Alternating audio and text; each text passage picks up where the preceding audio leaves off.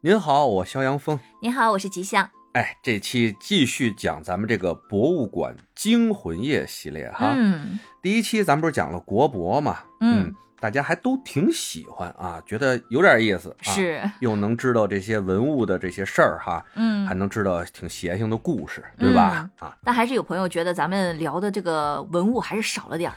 是啊，我也听到这种意见了啊，我尽量吧，我只能说尽量给大家多聊点儿。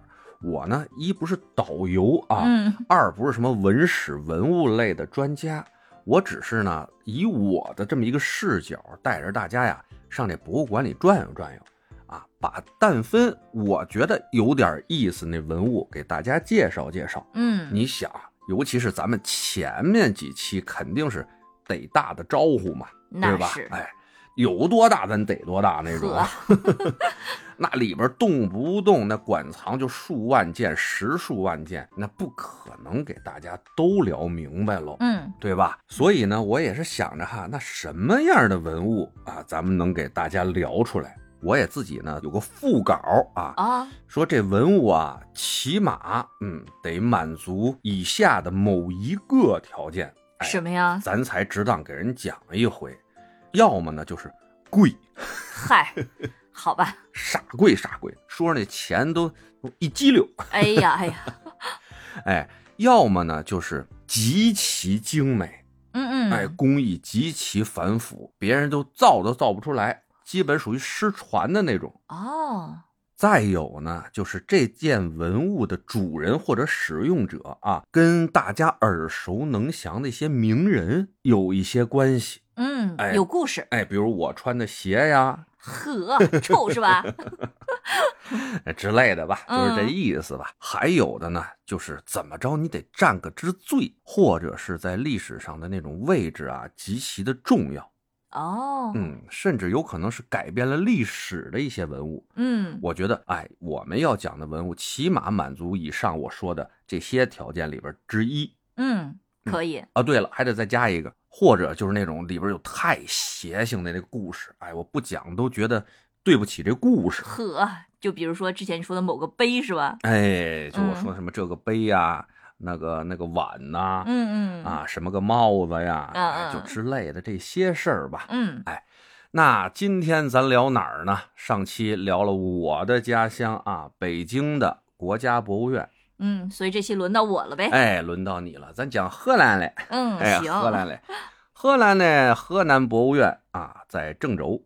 对呀、我觉得我们中原的文物还是很多的嘛。好家伙，这河南那是啥地方啊？那是，那基本上跟陕西啊这一片儿属于中华文明的发祥地呀、嗯，炎黄子孙的这个窝子。那可不是哎，随便说点儿啊，二十四节气从河南来的，哦。汉字啊，河南来的。哎，龙那形象嗯，基本也是可以确定，发祥地也是在河南。哦，是吗？那可不，我都不知道。哎，那你是不知道事儿多了。我就嗯告诉你啊，河南有十八个地级市，有一半儿啊原来当过都城。哦，嗯我家有吗？有南阳嘛？哦，这你自己都不知道是吗？嗯哎呦喂，夏商周知道吗？嗯，哎，夏朝的时候，南阳就曾经作为夏朝的都城之一。哦，哎，但是呢，夏商周断代工程，这夏朝有没有还不一定。嗨，哎，但是西汉的时候，南阳可是天下五大都会之一啊。嗯而且到了东汉吧，你们南阳也是陪都，中国的第二大城市，嗯，火，行了吧？嗯，汉末的时候啊，南阳就已经是天下第一大城市了，哇哦，第一大城市，哎，可以好嗯臭屁了吧？可以可以 哎，超一线，哎，是，这个有时间啊，咱们讲到你们南阳的博物馆的时候，我再跟你细聊啊。嗯咱先说这个郑州的河南博物院，嗯，这河南博物院啊，刚开始不在郑州，原来啊是在开封。啊哦，，大概在一九二七年的时候啊，国内这种新文化运动的兴起嘛，嗯，大家都觉醒了，民族意识也觉醒了。当时呢，你们河南省的省主席啊是谁？名人嗯，冯玉祥将军，火，哎他提倡呢要教育立国啊，教育为本的这么一个政策。嗯于是呢，就在当时的河南省的首府开封建立了这么一个河南省民族博物馆。嗯，的确是，我是觉得呀，嗯像这种河南省的博物院，哦它建在开封或者是洛阳，好嗯像更符合我们的一种认知吧。哎，大家那种感觉哈，千年古都对是吧？洛阳、开封，嗯，对？吧？哎，这的确都是古都啊。但是啊，不要小看咱们现在河南的这个首府郑州这个地方。嗯啊今天咱们会介绍到一件文物，就是这一件文物啊，把郑州的江湖地位， 就是历史地位吧，嗯基本上拔到跟洛阳和开封差不多的这么一个 level 上了。哦，什么东西哎啊？讲到的时候自然会告诉你。哦，哎，慢慢说啊，说这个冯玉祥弄了这个河南省民族博物馆以后呢，就弄了好多的相关的文物进来以后，嗯，嗯，抗日战争又打响了，呵，嗯，打起来了，整个博物馆里边的东西吧，打包运走，嗯哼，到最后啊，蒋介石败走台湾的时候，在这些东西里边还拿走了不少好东西，拿台湾去了，拿台湾去了切，哎，也无所谓，也在咱国内呢，是，对吧？也没毛换个病省，哎，换个省，嗯后来呢，一直到解放以后，把郑州定为河南省的首府以后，咱们这个河南省的博物院才从开封搬到了咱们郑州。嗯，哎，也是搁在市中心非常好的一个地方了。嗯嗯，而且你也知道，咱河南省是一个文物大省，那是就你们家那种地方，恨不得刨两下都能刨出文物来啊！啊，我回家跑跑试哎试。，秦砖汉瓦在你们那儿都不算玩意儿，知道吧？嗯哎，起码都得下商周断代工程那点事儿。 啊，哎呀，的确，好东西啊特别多，整个啊国宝级的文物，在全中国的博物馆里边来说，也算是数一数二的 哦，啊。当然，你不要非要跟那个什么国家博物院、什么故宫博物院这种地方比啊，嗯嗯，不公平，啊，那不是，公平。而且就这么说吧，故宫博物院也好，国博也好，里边不少东西都是从河南那儿啊拿过来的，那是，哎，拿过来展着展着就不还了。 哎呀，留下吧，留下吧，嗯首都人民需要你们，嗯对吧？全国人民来首都的机会也多，嗯，能在首都展示我们河南的风采也是好事情嘛。 是，不少东西都留在北京了，嗯啊而且吧，咱们这个河南博物院这造型其实非常独特。嗯之前咱们说那个国博啊，就是大气，对吧？嗯就是大。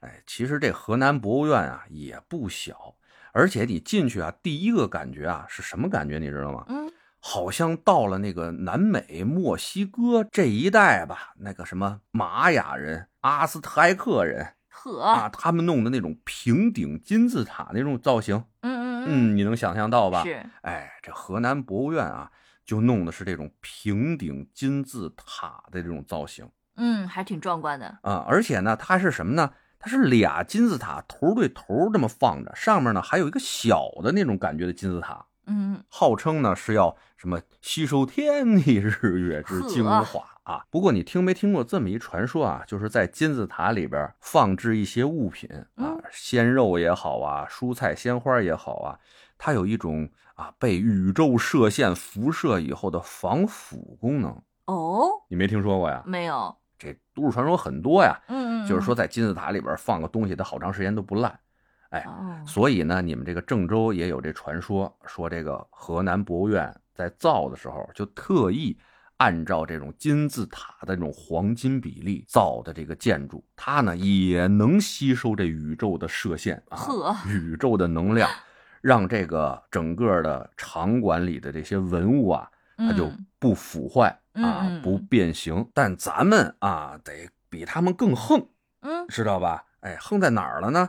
他们光用金字塔来吸收能量，咱们呢上面还弄一漏斗，哎嗨， 还得接着，哎，上面接着，底下收着啊，这样的能量就更牛逼。嗨， 好吧，哎，就是这意思。反正进去以后吧，这个建筑肯定是让你能够做到什么呢？你一眼就忘不了它，嗯，嗯很有特点，很有特点。包括进去以后呢，整个都是按什么五行八卦的这种分配吧，哎嗯嗯，哎，包括这个整个建筑的颜色，土黄色，嗯咱们中原嘛，黄土高坡，嗯是咱们华夏文化的这么一个故乡也好，起始点也好，嗯嗯，，所以它用土黄色来做这个建筑。不过这黄土高坡可指的不是河南吧？哎，现在的黄土高坡指的不是河南，嗯，属于陕甘那边的嘛。对啊呀、哎，但是原来这个咱们这片土地上没有划线啊，这片属于河南，那边属于陕西，没有。嗯咱们的文明就是属于这个中华的两河流域，尤其是黄河流域这一块儿，哦，明算白上一吧？块儿了，哎，那就肯定都是一块儿的嘛，嗯对吧嗯？那是咱们的发祥地呀、对不对？嗯它这展馆的布置吧，哎，分布也是挺清晰的。第一层就是最古老的那些东西，嗯，越哎往上年头越近。哦，整个吧，这个博物馆里边，其实他们最强的强项啊，基本就是啊汉朝以前的汉唐以嗯前的这些上古的文物，那可以说在国内就基本上是数一数二了。嗯然后呢，宋以后的啊，宋以后的一些文物，比如字画呀、瓷器什么的，也有不少好东西，嗯的确也有好东西，但是呢，就不是他们的最强的强项了。嗯嗯，他们这里边那最横的就肯定得说青铜器了，那这是这这没办法，这哪儿呃陕西西安那块儿啊，基本和河南有一拼啊啊，剩下的别的地方难啊，我只能说难，嗯，不敢说它就是最厉害的了吧，嗯哎，但也是最厉害的之一吧，是。那都说到这儿了，咱们就先聊聊青铜器啊。哎，咱先聊个骨笛儿，嗨，那让你能让你猜着我，那对对骨吧？碟儿，骨笛，笛子。嗨，嗯我还说是骨头做的碟子呢。骨笛儿，你是不是想吃饭了？给你换骨笛儿 呢嘛？哎，这件文物啊，就在一层啊，嗯，一层的重中之重的一件重宝啊，贾湖骨笛，假壶哎，一个地方哦，骨头做的一个笛子，骨头还能做笛子呢。哎，新鲜吧？嗯听我给你讲啊，就话说在一九六一年的前后啊，这个河南省舞阳贾湖村的一带，那里边村民在下地干活的时候啊，或者是开发一些什么水利工程、盖房的时候。就经常能挖出一些人骨，哎，还有红土粒儿或破陶片儿之类的东西。哦，这个不稀奇啊。哎，在你们那儿肯定是不稀奇啊，不知道把谁家坟刨 了呢。嗨，后来吧，这挖出来的东西实在是太多了，嗯那这些专家呀、相关的部门啊，哎，是越来越重视这片地方了。嗯终于呢，在一九八零年，河南省的博物馆啊，派了考古队去这个贾湖村一带进行挖掘。这一挖可不得了啊，嗯，活活挖出一个中国新石器时代前期的重要的一个遗址。天哪，距今啊，远的有近万年的时间，嗯这个面积呢也足够大。从这片地方里边吧，出土了有六千多件文物啊，天哪，有很多啊，就是咱们全国之最，嗯比如最早的鼎形器，嗯，最早的绿松石相似物，嚯，哎最早的培植的大豆啊嗯，罐子里的大豆，嗯哎嗯，，还有最早的文字雏形，最早的酒，还有最早的一些什么农业、畜牧业、纺织业的一些记录，这些都是啊全国之最。哇哦，厉害了。哎，但在这么多的全国之最里边，有一件东西就是咱们说的这个贾湖骨笛，嗯，它甚至说可以改变了整个世界的一部分历史。哇哦，那我挺好奇的，嗯，这个用的到底是谁的骨啊？它用的呢是仙鹤丹顶鹤的腿骨，哦，难怪够长哎，不但够长，还够硬呢。啊。这丹顶鹤的腿骨啊，比人类的骨头硬度要强三十倍，哇，三十倍呢！，哎，三十倍，那基本能够当凶器使了，那你知道吗？是能够抡人使了，嗯所以说它才能保存那么长时间嘛。嗯这贾湖骨笛啊，在当地挖掘出来大概有四五十个嗯，啊，有五孔的、六孔、七孔的，甚至还有八孔的。哦，哎，嗯原来一说到咱们的这种民族乐，不是一直都在说只有五个音吗？工商角徵羽对，啊，剩下什么有变音变调的，顶多也就是围绕着这五个音在变化。是，原来说的七音一直都是从西方传过哎来的，对，嗯，就包括咱们原来古诗，其实古人也是这么认为的。像那什么“羌笛何须怨杨柳，春风不度玉门关”，嗯羌笛不就是外国人吗？那时候是，对吧？而这个贾胡骨笛的发现啊，一举打破了这个全世界的这个偏见。嗯啊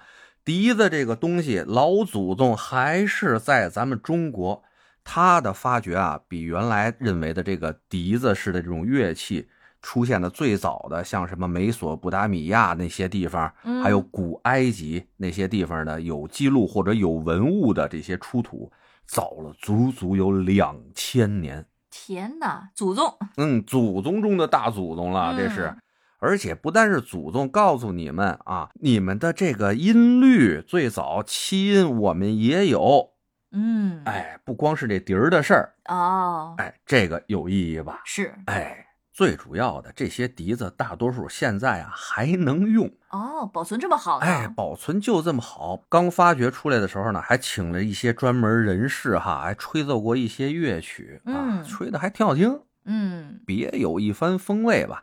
啊，这是我们讲的第一样重器啊，贾胡骨笛改变了全世界的音乐史的一部分。是。嘿，得嘞，下一件啊，咱接着看。那接下来该轮到青铜器了吧？哎呀，你就念念不忘这青铜呃器。对呀，你们河南省的博物院还缺这玩意儿吗？少不了。嗯，哎，行行行，你说要青铜器，咱就来。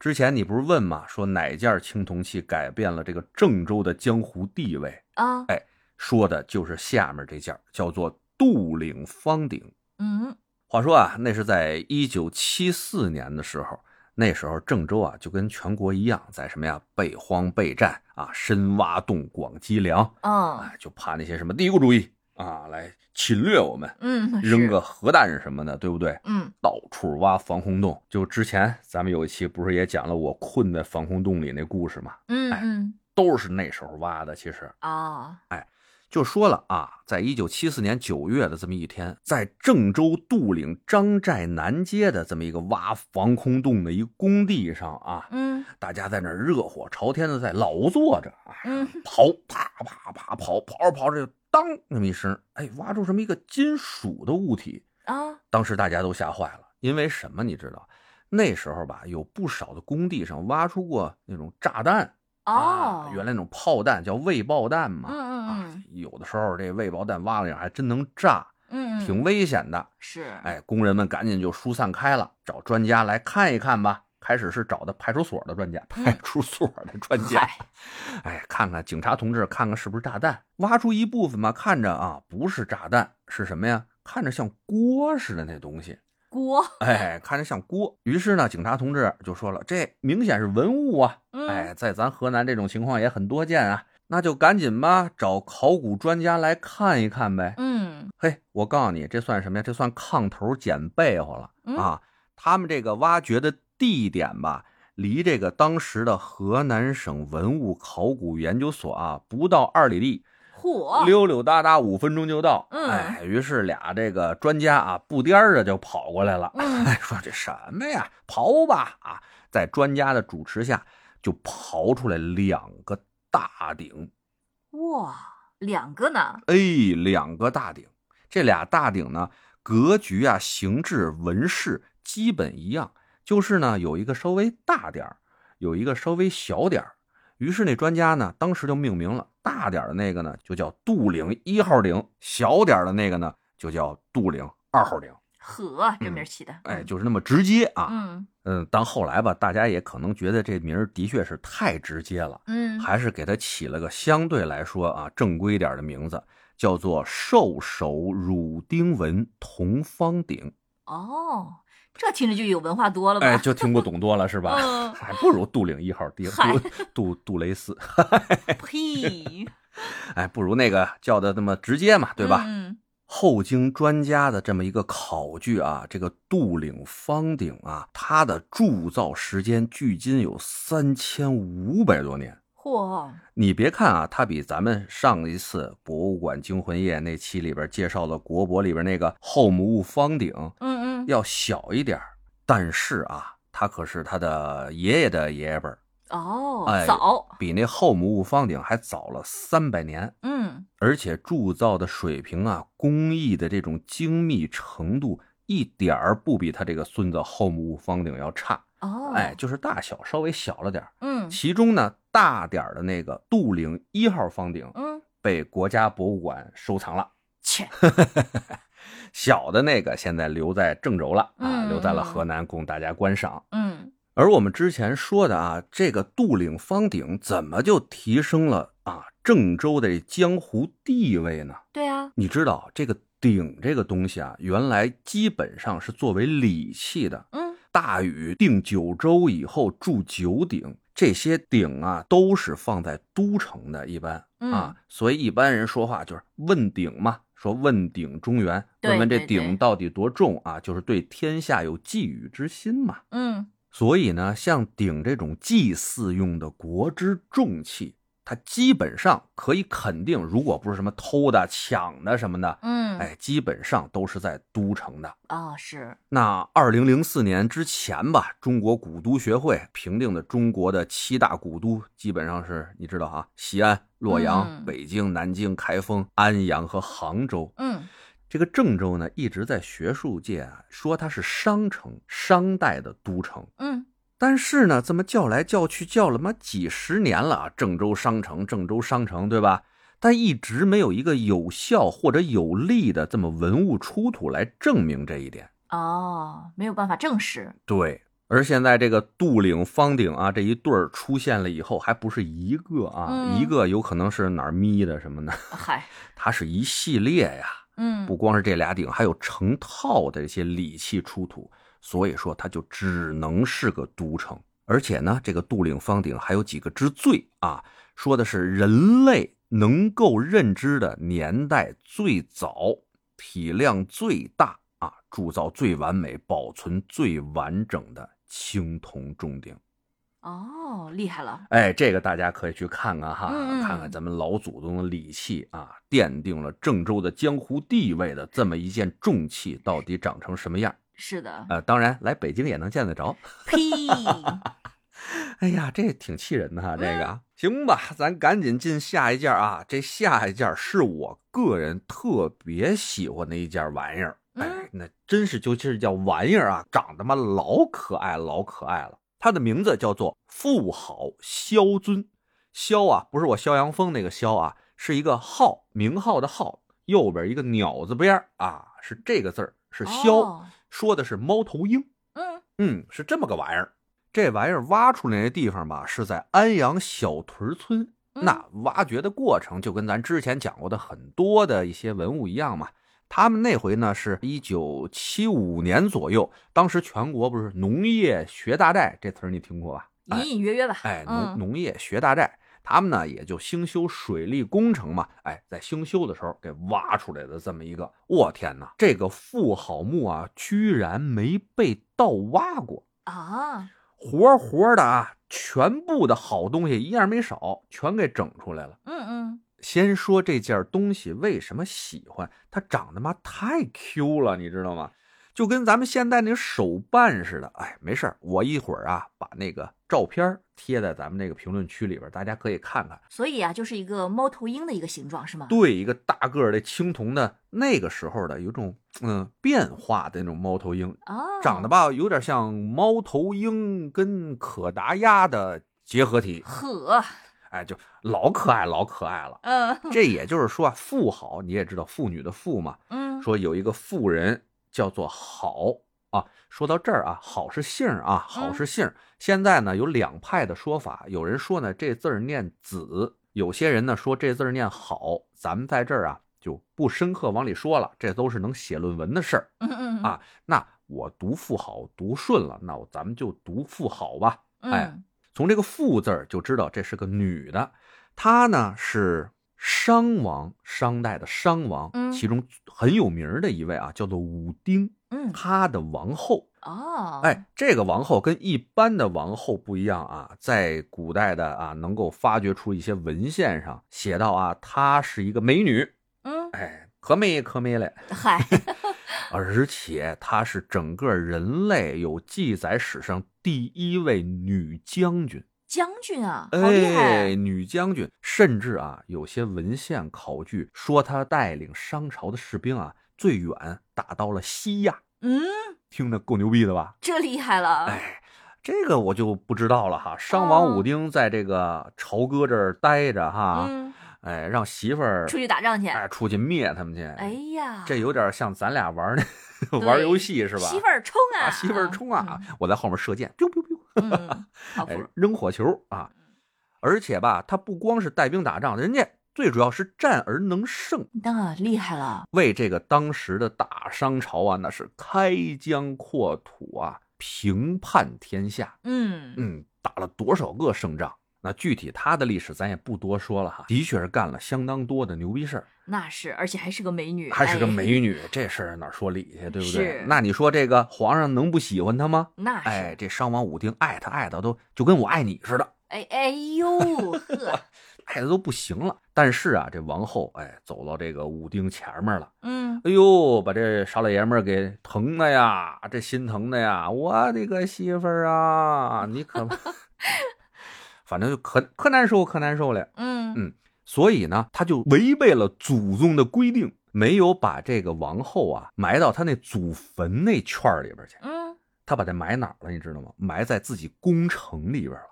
城墙里，哎，自己的宫殿附近给他啊挖了个坟，挖了个坑，给他埋里边了。哎，不行，天天必须得见着他天哪，啊，就爱到这种地步，就陪着，哎，就陪着。嗯，哎，所以说这个富好的墓啊，才没被别人盗。嗯， 盗墓贼都都是很有这个知识文化的，知道这片儿是商代的一个都城。他们这个商代啊，都城是在一片儿，然后呢，这个祖坟是嗯在一片儿，所有的人都埋那儿，所以人挖都上那边挖去了。啊没想到那个城墙里边还有，对，都上坟圈那儿挖去了。现在这坟圈啊，时时时空，嗨，全被盗挖过了。嗯，哎，顶多给你剩点什么鸡零狗碎不值钱的，但他们是怎么着也想不到啊，这商王武丁能把媳妇儿埋自己脚底下，那是，对吧？所以他的这个墓完整的保存下来了。嗯，那除了这件，应该有不少的好东西吧？ 我天，不少好东西！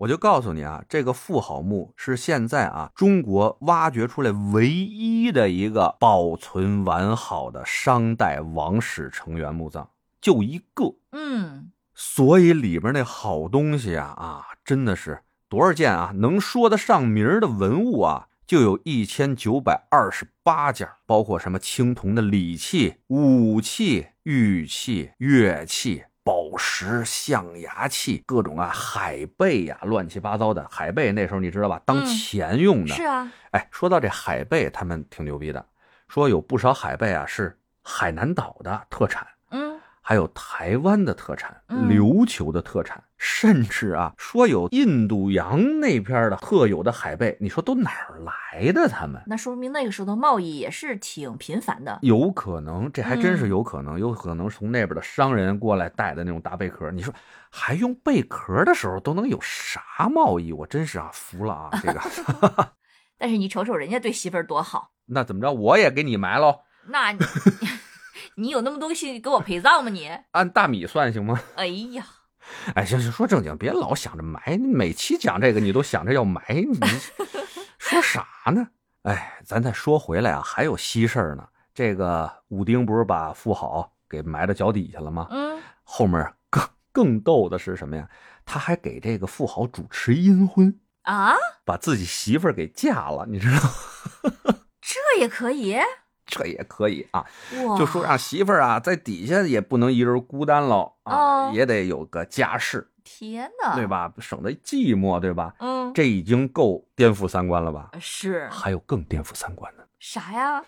还给他媳妇儿嫁了三次，哇哦，举办了三次冥婚，天哪，送过去三个，啊哎，三次冥婚，哎，这够带劲了 吧？是这够带劲，还不够呢。啊，这三次冥婚啊，都是这武丁的三位最出名的老祖宗。哦妈呀，我的三观，哎呀，碎了碎了碎了，哎呀，这个把媳妇儿嫁给祖宗，这是什哎什么什么鬼还嫁了三位祖宗，啊？那是哎呀可带劲，可带劲了吧？这这个这个脑可以回哈。路真是，嗯哎，得嘞，反正就是具体的怎么着啊，我就给您说到这儿。有感兴趣的自己查文献去啊，嗯咱就不多说，这里边都是故事。我跟你说，都是故事啊。说回到这个富好萧尊啊，他呢既然叫尊，其实也就是酒气嘛，嗯，喝酒的。后来我就想着，哎呀，抱着那么可爱卡哇伊的那个小东西，然后喝酒咕嘟咕嘟哈，这富豪也怪可爱的哈。嗯，哎，挖出来的呢也是一对儿啊，一模一样的一对儿。另外一嗯件呢、又来首都了呗？也在北京。好吧，哎呀，这就是为什么上期啊，首都博物院那个我没讲这个，我也特喜欢这个，但是我就留着这个河南博物院讲了，哼你知道吧？啊，你不用横啊，有啊，你不是也嫁北京来了吗？呃，哎，还真是，是吧？哎，就是这么回事儿啊。所以大家有机会来北京或者去河南博物院郑州啊，一定要看看这个富好萧尊。嗯特别好玩儿，包括从富豪墓里边儿啊挖出来其他的一些陪葬器啊，就能看出来这富豪啊真的是一个很可爱的女性 啊哦，包括她死的时候也才三十三岁哦，好年轻啊啊，，很多陪葬的东西就是你明显能看出是一个爱美的一个女性啊。嗯，使用的那些东西又可爱又华丽啊，漂漂亮亮的那种都是，嗯哎，特别棒啊！大家有机会一定要看一看。来，再看看青铜器这块儿还有什么值得看的啊？莲鹤方壶很好看，嗯一个莲花上面立着一个仙鹤，底下一个大通壶。啊，这个呢也有两件儿， 另外一件儿呢也在北京啊，好不过吧这件儿呢在故宫博物院，没在国博嗯啊，也是俩地儿都能看见。这件儿也是相当精美吧。后面儿哎有一件呢，其实我个人看着啊，因为我有点密集恐惧症，这事儿你知道吧？嗯嗯，哎，那件东西呢叫做云纹铜镜，是个什么东西啊？说白了吧，就是一大酒桌，酒桌，哎，就是一巨大的一个酒桌，哦，而且呢，上面为什么叫云纹铜镜啊？上面镶满了这种云纹儿嗯啊，小云彩一朵一朵的，包括上面的呃撑子啊，底下的腿儿都是龙啊和怪兽的那种造型啊，嗯，极其的精美。就是因为上面的弓啊太多了，我这种有密集恐惧症的人看着吧，就咯了咯噔的，有点麻硬。嗨，嗯，的确也是相当的有名儿的一件文物。嗯为什么叫晋呢？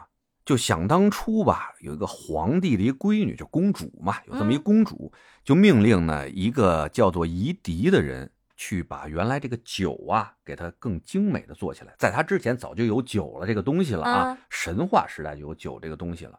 而夷狄呢，他是把这个酒呢，就是精纯的提炼了，把这酒弄得更好喝了一点儿，高档酒，哎，弄得高档酒茅台。嗯这个夷狄呢，造完这个酒，就由这个公主把这个美酒啊献给了当时的王，也是大大的有名的啊，夏朝的夏禹，哦，大禹王。大禹，哎，嗯就把这酒呢给这大禹喝了啊。大禹呢也拿着酒跟臣子们啊共同的享用吧，嗯，喝美了。好酒嗯哎好酒喝高了，高完了以后醒了以后，大禹就抽自己大嘴巴，哎，这玩意儿这误事儿啊，哦误事儿误事儿。他有这么一句话哈，说后世必有以酒亡其国也，果不其然啊，哦一语成谶。他的这个夏啊，还有后面的商，基本都在毁在这个什么酒池肉林里边了，啊，都很腐败，嗯，都跟这酒有点关系吧。嗯所以呢，这大禹说完这话以后，他呢就立了一个酒告，那意思啊，就是说王公诸侯啊都不准在非礼仪的时候，就是说非祭祀的时候嗯，喝酒啊，禁酒令哦，哎属于这种禁酒令。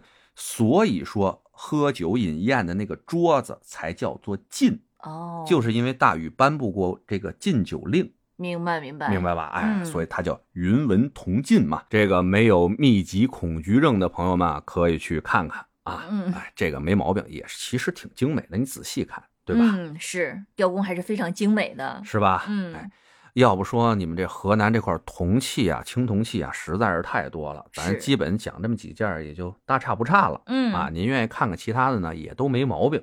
必看的这几样儿，我跟您都说过了。嗯那咱就再往楼上走，往唐朝那地形走走，嗯，里边有宝贝。什么呀？哎，武则天她老人家听说过吧？那是啊，哎，河南博物院里边就存了唯一的一件关于武则天的文物，全国就这么一件，啊，就一件啊，哎就一件，就是武则天用过的也好啊，书写过的也好啊，什么的东西，就就这一件啊。关于武则天的文物，全国就一件。不科学呀、嗯，是他那墓不是没挖开呢吗？哦哦对吧？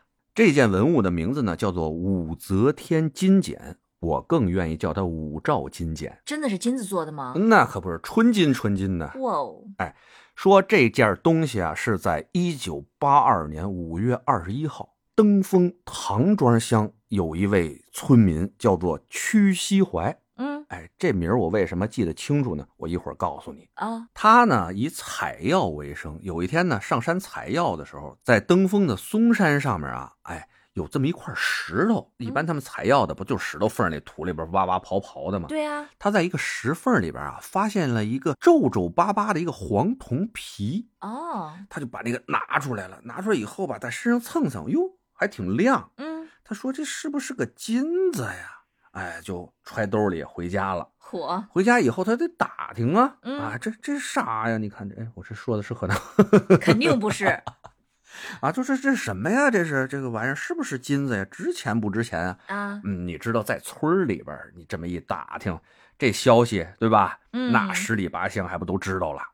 那知道以后，你们那地方什么多呀？文物多，文物多的地方，文物贩子他就多，嗨，就来了不少文物贩子要收他这个东西啊。嗯，啊，从几千的到几万的，甚至听说啊，有人能给到十万的这个价格。天哪，八二年啊，宝贝儿，是嗯，那万元户的年代，是妈十万那富豪了，巨资啊！嗯哎呀，这屈西怀啊，就觉得有点害怕了。一听这数，嗯本来说个可能几千块钱，真的聊了个能买走哈，嗯，但一听出十万，这老农民害怕了，就把这个啊交工了。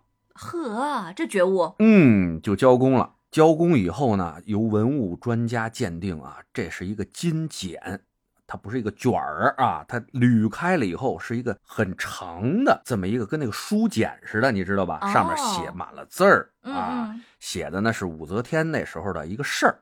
哦，这件文物啊，那是真正的宝贝啊！嗯，当地的文物部门呢，为了奖励他，给了他一个奖状。呃，呃，还给了点钱，大概一千块钱还是一千五百块钱，我忘了，反正就这么多吧。当时也是不少了啊，要不他姓屈呢？我 现在想，不过这挖出来东西归国家这事儿，咱也不能说什么，对对吧对对，哎好人有好报，好人有好报啊。嗯但是现在、嗯算了吧，嗯，那嗨，我把屈西怀那房子给大家 贴出那照片，挂着奖状的那个照片，就知道 什么一个生活状况了啊。嗯， 哎，多了不说，多了不说。好，而这块武则天金简吧，啊，后来据文史学家这么一个考据吧，嗯，啊，就出了一个故事。什么故事呢？就是在武则天大概七十七岁的时候，啊，身体什么样的机能都已经不行了嘛，岁数是大了，而且呢，经常做噩梦。她之前把这个李唐啊给弄下去，自己篡了皇位，嗯，杀了不少人呐、那是，对吧？尤其是对自己的一些亲人也是下了狠手啊。嗯，到年老的时候，不光是身体不行，心理压力也是越来越大。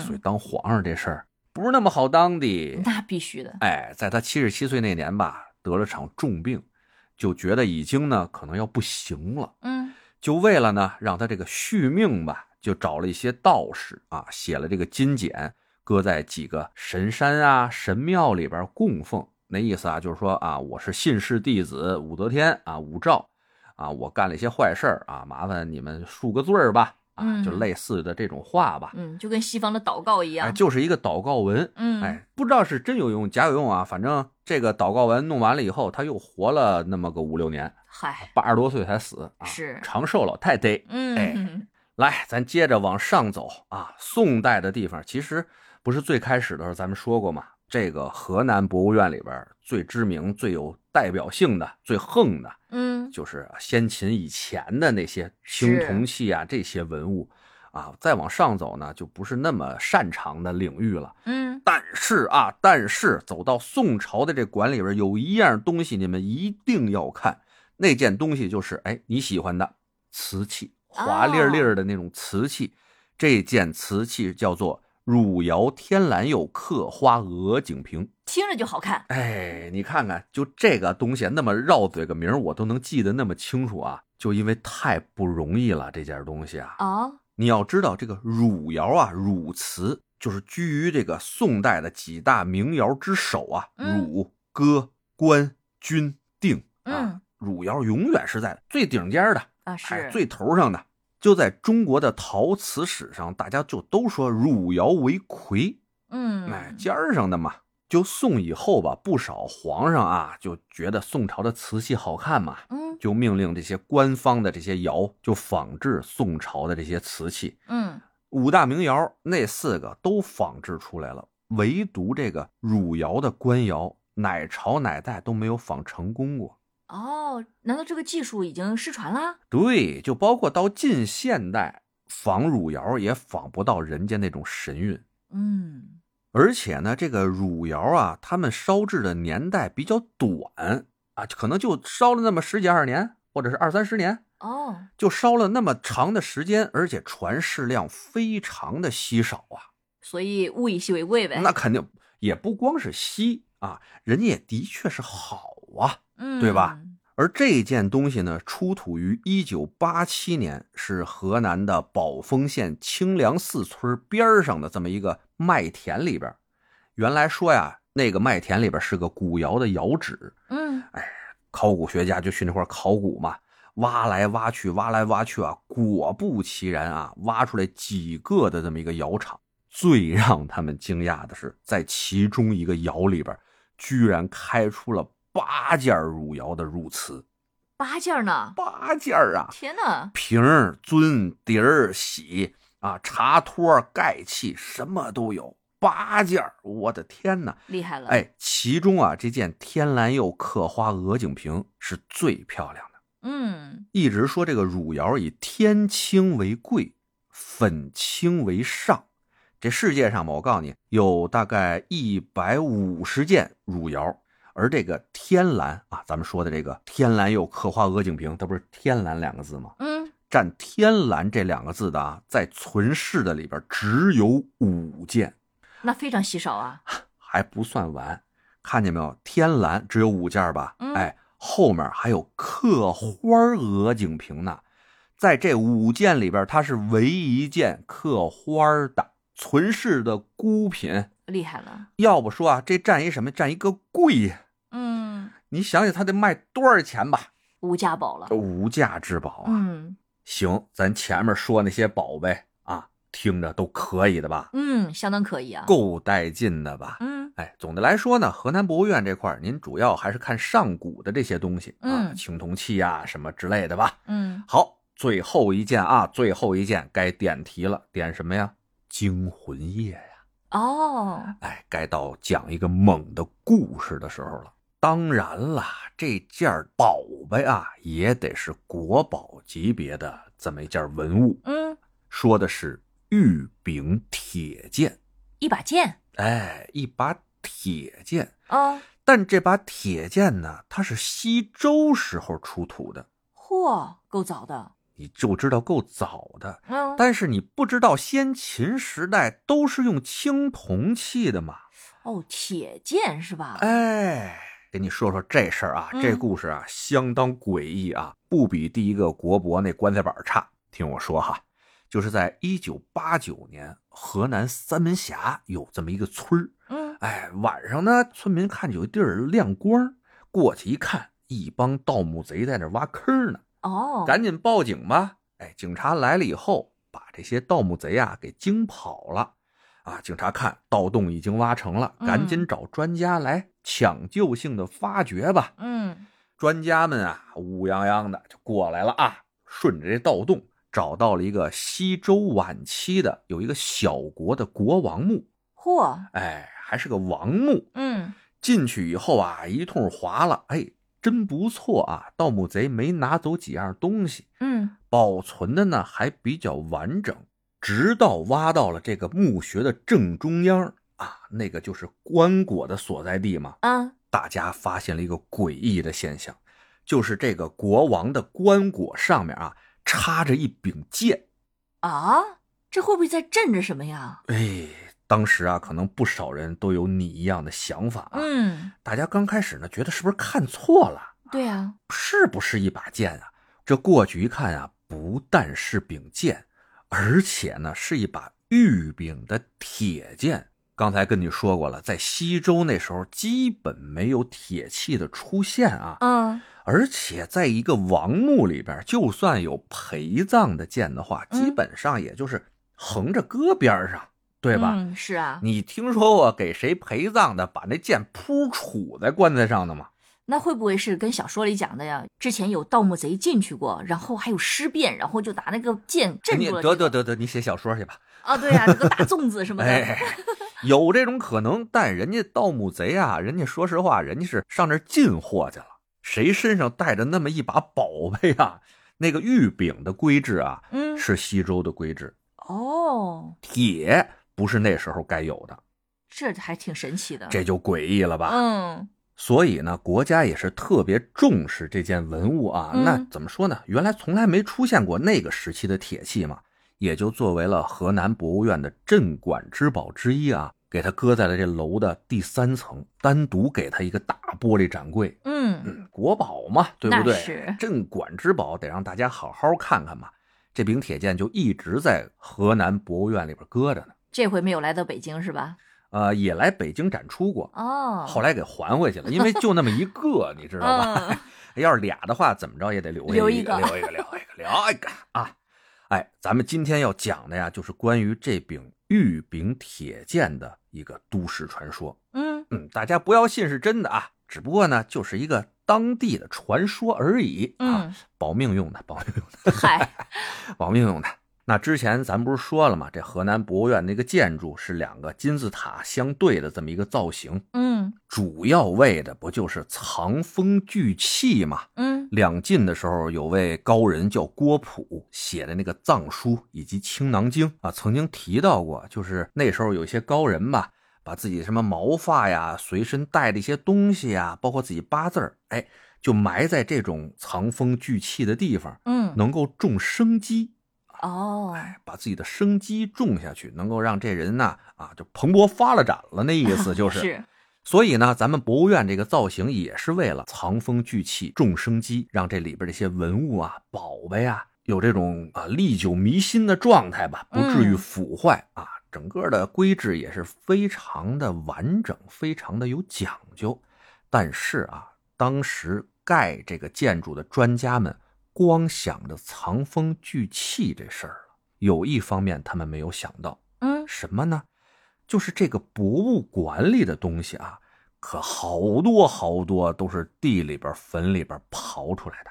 那是啊，哎，而且呢，他们弄了这么一个藏风聚气的一个宝地，那旁边有些修炼的好朋友啥的啊，是不是觉得这也是个便宜能占的地方啊？那很有可能，所以啊，自从这河南博物院建成以后啊，怪事儿啊真是不断。在馆里面吗？哎，在馆里经常出现一些奇奇怪怪的事情。嗯对了，说到这儿啊，说北京是帝都，嗯上海是魔都。你知道郑州当地人他们好多就经常称呼自己郑州是什么都吗？不知道邪都，啊，好多的故事，哎，历史悠久嘛，啊对那不对是啊？就说说好多都市传说在郑州有出现嘛。哎嗯再说回来啊，咱们这博物馆有一年啊，有这么一个姓王，咱就叫小王啊，嗯小王呢，他经亲友推荐来到这个博物馆呢当保安。嗯，哎，你别看人家是保安啊，但是有正式编制。哦，整个博物馆里边的保安呢不少，有正式编制的啊只有仨。嗯嗯，哎，在当地那有正式编制那是不一样的，对不那对？是哎，但他来到这地方以后嘛，新人嘛，总归得表现一下，对吧？管理呢就经常给他分配夜班的工作。嗯哎呦，在这博物馆里边，白天你看着啊，各种宝贝啥的，但是夜里真是人少的时候，嗯，其实挺瘆疼的。 那是真的都是陪葬品。对对嗯对，而且呢，咱之前不是说了吗？里边经常有些奇奇怪怪的小事情发生。嗯这小王儿呢，上班没俩月就遇到过好几次了，什么莫名的人影儿啊，奇怪的声音啊，嗯哎呀，弄得小王儿吧挺害怕，但是呢也没受到什么伤害啊。嗯，那说辞职吧又不舍得，那是家里啊真是没少费劲让他得到这份工作嘛。嗯，那这又害怕怎么办啊？倒霉上挂摊儿呗，嗨， 就上不远处啊一个算卦的老头那儿，让那算卦老头给看看。